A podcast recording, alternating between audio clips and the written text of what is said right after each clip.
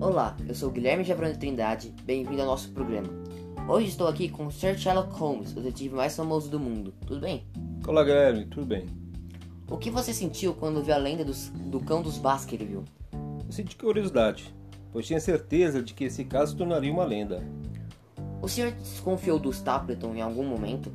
Sim, senti que Stapleton estava tramando algo contra o Baskerville.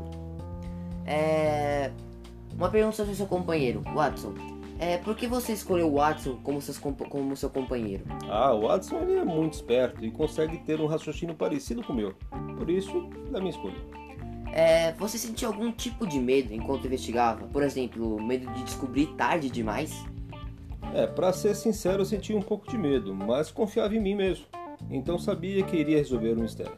O senhor se surpreendeu com a revelação de que Stapleton era, na verdade, outro Baskerville? Me surpreendi. Por essa nem eu esperava. Mas depois de analisar, vi que fazia sentido. Então me acalmei.